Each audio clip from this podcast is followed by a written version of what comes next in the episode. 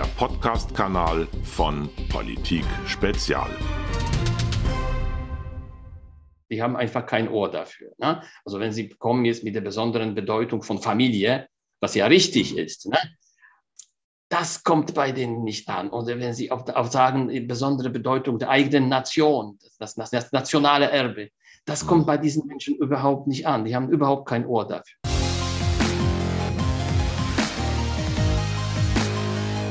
Herzlich willkommen, meine Damen und Herren. Heute ist mein Gesprächspartner Dr. Alexander Ulfig von der Ausbildung her Philosoph, Soziologe und Sprachwissenschaftler. Herr Dr.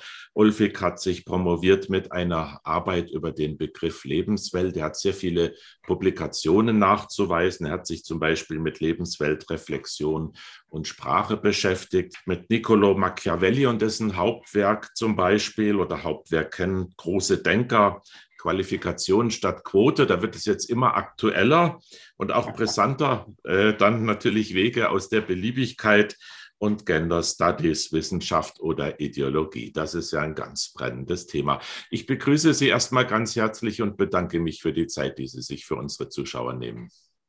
Ja, vielen Dank. Ich äh, danke Ihnen, begrüße Sie auch und danke für die Einladung. Gerne. Herr Dr. Ulfig, Sie haben gerade ein neues Buch rausgebracht, das bedrohte Vermächtnis der europäischen Aufklärung, Wege aus der gegenwärtigen Krise. Das kam Anfang Oktober raus und deswegen die Frage, was macht denn die Aufklärung aus? Was sind deren Grundwerte? Ich glaube, das ist der Punkt, von dem wir ausgehen müssen, um dann auch das Aktuelle zu diskutieren. Ja, das sind ich äh, behandle ich. Für mich ist überhaupt die Aufklärung eine ganz wichtige Epoche, äh, die zentrale Epoche in der Entwicklung der Menschheit, auch unserer, speziell unserer westlichen Zivilisation. Und ich äh, rufe hier äh, fünf so große ideale Werte, Säulen der Aufklärung kann man die auch bezeichnen.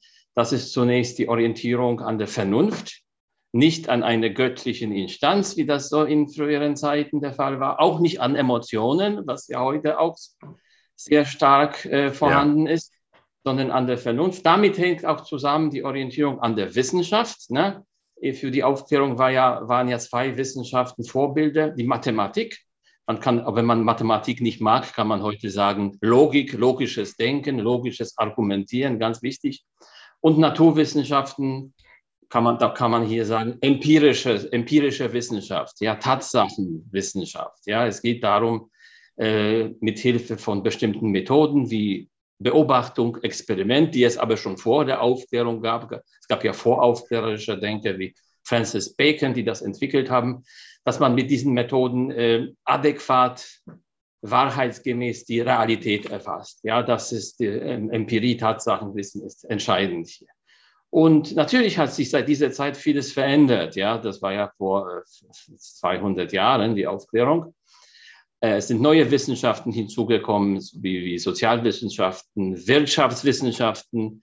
Ja, aber auch diese, diese, diese Wissenschaften haben, hatten und haben bis heute auch den Anspruch, empirisch zu arbeiten. Ja, die wollen auch Methoden, immer bessere Methoden entwickeln, mit deren Hilfe man die Realität äh, am besten erfassen kann. Ja? Und das hat sich da in der letzten Zeit, das hat natürlich äh, verändert. Ja? Die mh, hm, Erfassung der Realität spielt, äh, hm, die, das Tatsachenwissen spielt keine wesentliche Rolle mehr. Das hat seine Vorgeschichte, auf die ich hier nicht ganz äh, genau eingehen kann. Also zum Beispiel die Frankfurter Schule hat schon äh, die, das Tatsachenwissen gering geschätzt, war jetzt nicht so wichtig. Wichtige waren, war für die ja, wie soll ich sagen, weltanschauliche, auch politische Überlegungen, ja, wichtiger als Tatsache. Und natürlich auch die Postmoderne, die ja heute äh, sehr, sehr, sehr einflussreich ist. Für die spielt die, ähm, äh, die, das Tatsachenwissen, die Feststellung von Realität auch keine entscheidende Rolle. Da geht es halt in der Postmoderne um die äh, Konstruktion von Realität. Ne? Das, das äh, äh, unter anderem ja, aus, der, aus der Postmoderne kommt ja auch dieser Konstruktionsbegriff soziale Konstruktion, wonach es eigentlich gar keine objektive Realität gibt, keine, äh, sondern und es gar nicht darauf ankommt, Tatsachen zu festzustellen. Das ist gar nicht der, der, der Zweck der, Post, der Postmoderne. sondern äh, dass wir uns quasi eine eigene äh, äh Realität, äh, selbst eine Realität konstruieren. Ja, darauf mhm. das und nicht, nicht eine vorhandene. Deshalb lehnen die auch so etwas wie Wahrheit, Objektivität ab. So was gibt es nicht. Ne? Weil jeder, im Prinzip kann jeder Mensch sich seine eigene Realität konstruieren. Ne? Das ist dieser Begriff der sozialen Konstruktion. Und der kommt ja vor allem dann in den Gender Studies vor. Das, genau. das ist so ein Parade, Paradebeispiel mhm. für diesen Gender. Da geht es um die Konstruktion von Geschlecht. Da kommen wir gleich noch drauf. Sie sehen die Aufklärung in Gefahr, also bedroht. Ich habe auch ein Zitat in Erinnerung von dem Philosophen Norbert Bolz, der hat vor ein paar Monaten mal gesagt, wir kommen im Grunde am Gegenpol der Aufklärung an. Was ist es denn genau? Sie haben ja schon Stichworte gegeben. Was ist es mhm. denn genau, was die Aufklärung und ihre Kernwerte zurückdrängt? Also ich denke da zum Beispiel an politische Korrektheit, an Gendern, natürlich an den, die Verengung des Meinungskorridors. Wie sehen Sie das als jemand, der sich damit intensiv beschäftigt? Äh, das, was ich hatte das jetzt in Bezug auf die Wissenschaft ja erwähnt, dieser Sozialkonstruktivismus, es gibt keine Realität an sich, sondern sie wird ja konstruiert von uns. Das ist also, damit wird das ja die Auf, weil das ist ja auch eine Errungenschaft der Aufklärung, diese Orientierung an der, an, an, am Tatsachenwissen. Das wird zurückgedreht. Dann Gefühle, ja. Das ist äh, auch äh, antiaufklärerisch heute als Gegenaufklärung. Die Gefühle spielen eine ganz besondere Rolle, äh, auch, auch bei der sozialen Konstruktion, ja. Äh, von Geschlecht. Ne? Auch diese Personen sagen dann zum Beispiel, ein Mann möchte eine Frau sein. Er sagt, ich fühle mich als Frau. Ja? Und das alleine schon, dieses Gefühl, alleine schon dieser Sprechakt, das macht ihn schon zu einer Frau. Ja? Er wird das quasi dieses Gefühl, dieses Sprechakt dieser Sprechtag eine, eine seinsschaffende, eine realitätsstiftende Funktion. Ja? Man, kann ja, man kann ja auch sagen, wir sind das, was wir fühlen. Ja? Das fällt mir auch in den Medien auf, dass das Stichwort gefühlt ja. immer häufiger vorkommt. Richtig, dass das äh, Gefühle äh, immer im Hintergrund äh, muss man die Aufklärung behalten, Vernunft, nicht, nicht die Gefühle. Ne? Gefühle spielen, man spricht ja auch vom postfaktischen Zeitalter. Und das wird ja genauso definiert. Postfaktisch heißt ja, Tatsachen spielen keine Rolle mehr, genau. Feststellung von Fakten. Und Gefühle sind grundlegend für alles, auch für politische Entscheidungen. Sie sehen das in der Corona-Krise jetzt, wie dort, wie, wie dort debattiert wird, in der Klimakrise. Gefühle, Emotionen spielen eine, eine ganz entscheidende Rolle. Oder in der Frauenpolitik, das ist so auch mein Schwerpunktthema. Äh, das war immer schon so, dass in der, in der Frauenpolitik, auch in der Geschlechterdebatte hier das war das, bis heute ist das so emotional aufgeladen, ja, dass man dort kaum rationale Argumente finden kann. Denken Sie an diesen, an diese Aufschrei-Debatte, wenn man hier überhaupt von einer Debatte sprechen kann. Äh, wie der Name Aufschrei schon sagt, das sind so, das sind so äh, emotionale Aufschreie. Dann, da, darauf kommt es jetzt an und nicht auf, rationale, auf rationales Argumentieren. Ja. Die haben völlig recht, auch in, in den Medien, äh, wenn man Journalisten nach irgendwas fragt, dann bekommt man die Antwort, ich habe das Gefühl. Ne? Ich habe das Gefühl, dass wir einen Lockdown brauchen. Oder, oder ich habe nicht das Gefühl, ich habe nicht das Gefühl, dass wir, dass die Meinungsfreiheit verletzt wird. Ne? Jetzt, auch mit der neuen, jetzt auch mit der neuen Variante des äh, Coronavirus fällt mir das auf mit Omikron. Ja, es wird, es wird eine große Gefahr an die Wand gemalt, bevor man noch die Fakten kennt. Und das wird auch äh, zugegeben, dass man noch vieles nicht weiß. Ja, das ist auch das also ein sehr, sehr interessantes Beispiel. Ja. Mir fällt das zum Beispiel aktuell an dieser Berichterstattung zu dem Konflikt zwischen Polen und Weißrussland, wie dort über die Migranten berichtet wird, unglaublich emotional. Es werden ständig diese Bilder von Kindern gezeigt. Mhm. Man weiß doch, dass diese Bilder, das, äh, das zeigen diese Bilder eine massive manipulative Funktion hat diese Bilder wirken direkt auf die Gefühle von Menschen ne? und beeinflussen natürlich dann ihre, beeinflussen die öffentliche Meinung und dann auch politische Entscheidungen. Ne? Dann sieht man ja. wochenlang diese Bilder äh, und dann sagt man irgendwann, naja, wir müssen die ja alle aufnehmen, das sind ja Kinder. Ne? Und eine, eine sachliche, eine tatsachenbasierte, also im Sinne der Aufklärung, eine tatsachenbasierte Berichterstattung wäre eine ganz andere, nämlich man müsste dann erstmal Tatsachen, Fakten feststellen, dass zum Beispiel nur 85 Prozent oder 90 Prozent dieser Migranten erwachsene Männer, junge erwachsene Männer sind. Kinder äh, sind eine kleine Minderheit. Ne? Kinder werden, auch diese Bilder, die wir dort bekommen, äh, sind ja von, werden von dem Lukaschenko-Regime inszeniert, präpariert. Ne? Sie zwingen die Kinder dazu zu weinen, st äh, dann stellen die Kinder dort ganz nach vorne an den Zaun und so weiter.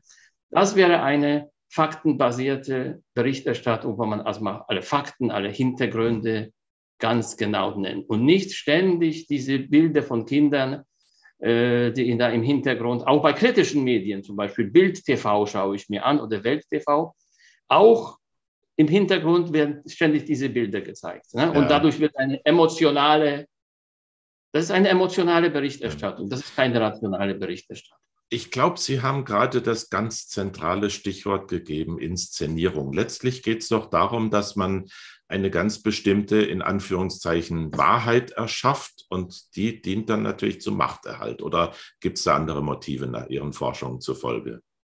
Nein, das ist vollkommen richtig, was Sie sagen. Ja, äh, auch der Begriff der sozialen Konstruktion dient ja dazu, eine bestimmte, äh, man kann das festmachen an, dem, an der Konstruktion von Geschlecht, aber natürlich auch an der Konstruktion von anderen Sachverhalten.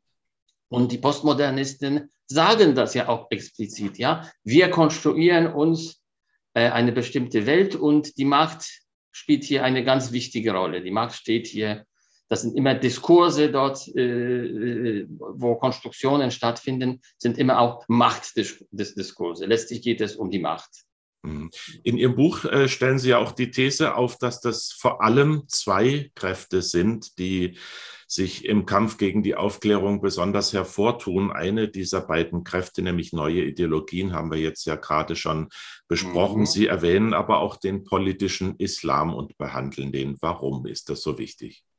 Äh, das behandle ich in, in, in einem äh, äh, anderen Zusammenhang. Ich habe ja schon diese fünf Säulen der Aufklärung aufgezählt. Eine Säule ist Universalität der Menschenrechte, dass Menschenrechte für alle Menschen gleichermaßen gelten sollen, im Gegensatz zu partikularen Sonderrechten. Ja? Wenn man partikulare, also Sonderrechte für bestimmte Gruppen, wenn man die einführt, dann verstößt man ja auch gegen die Aufklärung. Und genau das haben wir auch im Islam. Nicht nur, auch hier werden Sonderrechte eingeführt. Als Beispiel gebe ich die Frauenquote an, ja. Aber im Islam ist das ja schon so angelegt, dass das äh, Moslems besondere Rechte haben. Warum? Weil sie die Rechtgläubigen sind in den Augen der Moslems. Ja? Rechtgläubigkeit ist hier das zentrale Kriterium. Äh, diejenigen, die den rechten Glauben haben, die kommen in den vollen Genuss von Menschenrechten. Ja? Das haben auch zwei islamische Menschenrechtskonferenzen, die es vor 20, 30 Jahren gab, äh, ganz klar, klipp und deutlich festgestellt. Wahre Menschenrechte können nur die Moslems erhalten, weil sie äh, den rechten Glauben haben. Die anderen haben ja nicht den rechten Glauben. Juden, Christen haben nur das Recht auf Schutz. Ja, und die, die ganz anderen, sage ich mal, die Buddhisten, die als Götzendiener betrachtet werden oder die, die Atheisten, die sind eigentlich schutzlos, die, haben, die sind eigentlich rechtlos in der islamischen Welt. Natürlich mhm. hängt das von, von dem jeweiligen Staat ab. Also ich glaube, in der Türkei sieht das ein bisschen anders aus, ne, als, als in, in, ich weiß nicht, in Saudi-Arabien. Aber das ist die Etablierung von Sonderrechten. Ja? Äh, und das, worauf ich hinweise, da es auch im Westen hier schon Sonderrechte gibt, also gegen die Universalität von Menschenrechten verstoßen wird, zum Beispiel mit der Frauenquote, das ist ein Sonderrecht für eine bestimmte Gruppe, fällt, fallen auch diese islamischen Sonderrechte auf einen fruchtbaren Boden hier in, in Europa. Ne? Und das geschieht ja auch konkret. Ich kann Ihnen ein, zwei Beispiele geben. Viel Ehe, viel Ehe, Polygamie wird ja eigentlich abgelehnt, ja. Aber da gab es doch so bestimmte Urteile, das ist ja so eine Grauzone, wo, wo das doch zugelassen wird, ne, wo man dann mit Argumenten wie äh, Religionsfreiheit, religiös, religiöse Besonderheiten kommt. Also soweit ich weiß, das wird dann doch irgendwie toleriert. Ne? Oder ein, ein, noch ein Beispiel, Beschneidung. Beschneidung äh, und das universelle Recht ist gegen universelle Menschen sind Menschenrechte sind gegen die Beschneidung, weil Beschneidung verstößt gegen das universelle, Mensch, äh, äh, universelle Menschenrecht auf körperliche Unversehrtheit. Ja. Sie greifen, Aber, ja. Aber es wurde doch, doch, doch äh, und das hat ein Kölner Gericht hat das festgestellt, wir wollen keine Beschneidung, weil das gegen dieses mhm. universelle Menschen. Aber trotzdem hat man das zurückgenommen, soweit, ne? dieses, dieses Urteil des Kölner Gerichts und man hat gesagt, aufgrund von religiösen Besonderheiten, kulturellen Besonderheiten, lassen wir dieses Sonderrecht, äh, dieses Sonderrecht zu. Ne? Auch ähnlich äh, mit, äh, es gibt an fast jeder Universität gibt es diese Räume der Stille, ne? was ja tatsächlich Gebetsräume sind. Das ist auch nicht in, in Ordnung, weil Universitäten sind ja staatliche Institutionen. Dort gilt, gilt ja die Trennung von ja. Staat und Religion und die Neutralitätspflicht, ne? die weltanschauliche Neutralität. Sie greifen, Sie greifen einen Gedanken auf, den ich besonders wichtig auch finde, habe ich selbst so beobachtet, nämlich äh, die Sympathien der politischen Linken bei uns gegenüber dem Islam, obwohl das ja eine Religion ist, die linken Wertvorstellungen sehr stark widerspricht. Wie kann man sich das denn erklären, diesen Widerspruch? Das ist ein Rätsel für mich, das ich nicht bis zum Ende nicht. Ich habe einige ähm, äh, Vorschläge gemacht dafür, für die Gründe. Was sind die Gründe für dieses Verständnis? Ne? Weil ja das, das auch hier haben wir auch äh, eine Säule der Aufklärung ist ja die Religionskritik, ja. Und die Linken von heute äh, äh, ja, haben, das, haben, die, haben das vergessen, haben dieses Ideal Religionskritik vergessen, nachdem sie unglaublich, immer schon unglaublich atheistisch waren und Religion auf schärfste bekämpft haben, sowohl in, in Osteuropa, aber auch hier im Westen, haben Linke immer schon die atheistischen Linke. Und das ist also ein, ein ganz großes, eine ganz große Paradoxie, wie diese atheistischen, religionsfeindlichen Linken jetzt plötzlich Verständnis haben mit einer Religion, die wesentlich mehr als das Christentum, deren, also die linken Lebensvorstellungen äh, widerspricht. Ja? Genau. Ich nenne hier zum Beispiel LGBT oder Ehe für alle. Ne? Das, das ist völlig undenkbar im Islam oder, oder, oder auch antiautoritäre Erziehung, wie bei den, das bei den 68ern, gegen Hierarchien, gegen Strukturen und so weiter. Sexuelle also alle, alle, egal was Sie jetzt für linke äh, äh, Grundsätze nehmen, die widersprechen völlig den islamischen Grundsätzen. Kann ja? es denn sein, dass der Islam ein heimlicher Verbündeter sozusagen ist in den Augen der Linken, um gewisse Werte hier aufzulösen, zu relativieren? Das, das ist eine sehr interessante These, ja, dass es eine, hier eine Allianz gibt, politische Allianz auch gegen den Kapitalismus, ja, obwohl der Islam ja gar nicht antikapitalistisch ist. Äh, sich zu bereichern ist ja erlaubt. Ne? Das hatte Bassam Tibi, der, der, der Islamwissenschaftler, darauf hingewiesen, dass die Linken da etwas missverstehen. Die denken, die, die Moslems sind genauso wie wir gegen die, den Kapitalismus. Stimmt ja gar nicht. Das ist so eine Solidarität. Hm. Naja, weil, weil das halt äh, die Moslems als eine Minderheit äh, gelten, als und man muss sich immer für die, für die, für die Belange der Minderheiten äh, einsetzen, auch wenn mhm. diese Minderheiten den eigenen Wertvorstellungen widersprechen. Ja, ich finde, und da, da kommen wir nochmal, wenn ich das kurz sagen darf, auf die Postmoderne zurück. Es gibt ja diesen postmodernen Kulturrelativismus, ja, wonach es viele Kulturen gibt, die sind und die bestehen alle nebeneinander gleichberechtigt. Man, man darf nicht sagen, man kann das nicht sagen, dass eine Kultur besser ist als die anderen, dass die Werte einer Kultur besser sind als die anderen. Ne? Das wäre dann Kultur, Kulturimperialismus, westliche ja. Kultur. Und das, und das ist, glaube ich, auch so eine Vorstellung, äh, ein Grund für diese Allianz mit dem Islam, ja. Das ist halt eine andere Kultur. Wir müssen das ja akzeptieren. Mhm. Jede Kultur hat eine, äh, das, das Recht auf, auf, auf, auf, auf, auf, ihre Existenz, auf ihre Weiterentwicklung. Wir dürfen sie, wir dürfen als Westler ja, das, also dieser Hass gegen auch die eigene westliche Kultur, dürfen wir uns dann in die Belange anderer Kulturen nicht einmischen. Mhm. Das, das ist dieser Kulturrelativismus. Ja, eine Frage, die sich bei dem, was Sie da sagen, für mich auch aufdrängt, ist diese zunehmende Einteilung in Gruppen. Ja, man ordnet ja zu, ja, der kommt von rechts, der kommt von links oder der repräsentiert diese Minderheit. Und das erleichtert natürlich äh, vordergründig die Beobachtung, aber es führt eigentlich doch dazu, dass man ähm, nicht mehr Argumente gelten lässt, zumindest tendenziell, sondern einfach sagt, der kommt von da, da müssen wir gar nichts anderes erwarten. Ja, das trägt ja. doch aber zu einer zunehmenden Spaltung der Gesellschaft bei. Das ist etwas, was im Augenblick, wie ich finde, ziemlich viel Schaden anrichtet. Oder sehen Sie das anders? Ich sehe das genauso und damit haben, haben Sie auch das, das, das nächste von den fünf Idealen der Aufklärung, die ich hier stark mache, angesprochen. Kollektivismus, Individualismus, äh, Kollektivismus. Ja, das, die Aufklärung hat ein sehr, sehr individualistisches Menschenbild. Menschenwürde kommt ja nicht Kollektiven zu, sondern dem Einzelnen. Freiheit kommt ja dem Einzelnen nicht. Auch diese äh, universellen Menschen sind ja Freiheits-, äh, Individualrechte weil, weil, sie, weil die Träger dieser Rechte Einzelpersonen sind, nicht, nicht Kollektive, nicht Gruppen. Ne? Und wir erleben heute so einen, so einen, einen, neuen, neuen Kollektivismus, der ja schon so viel Unheil gebracht hat ne, in der Geschichte. Denken Sie an den Nationalismus, Faschismus, beruhte auch auf, auf einem Kollektivismus, ne, nämlich die eigene Nation. Man hat die Menschen nach ihrer eigenen Nation betrachtet. Das war das, die wichtigste Kategorie. Äh, betrachten wir den Kommunismus, da hat man die Menschen in Klassen aufgestellt ne? und die Klassen gegeneinander ausgespielt. Rassismus, was ist im Rassismus das Wichtigste? Die Hautfarbe. Nicht der einzelne Mensch, nicht das Individuum, sondern die Hautfarbe. Und heute erleben wir wieder eine, eine wirklich Rückkehr, äh, besorgniserregende Rückkehr des Kollektivismus.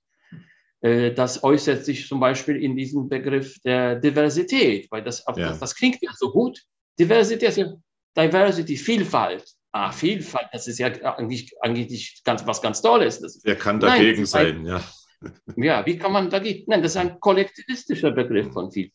Da geht es nicht um die Vielfalt von Individuen, ne, sondern uh, Vielfalt von Kollektiven, sei es um Rassen oder, oder darf man gar nicht verwenden, das Wort, aber Hautfarbe, äh, äh, äh, Ethnien, ja, ja. Äh, sexuelle Orientierungen, ja. Also auch wenn es auf dem Facebook 60 Geschlechter gibt, dann sind das immer noch Kollektive, Gruppen. Ja?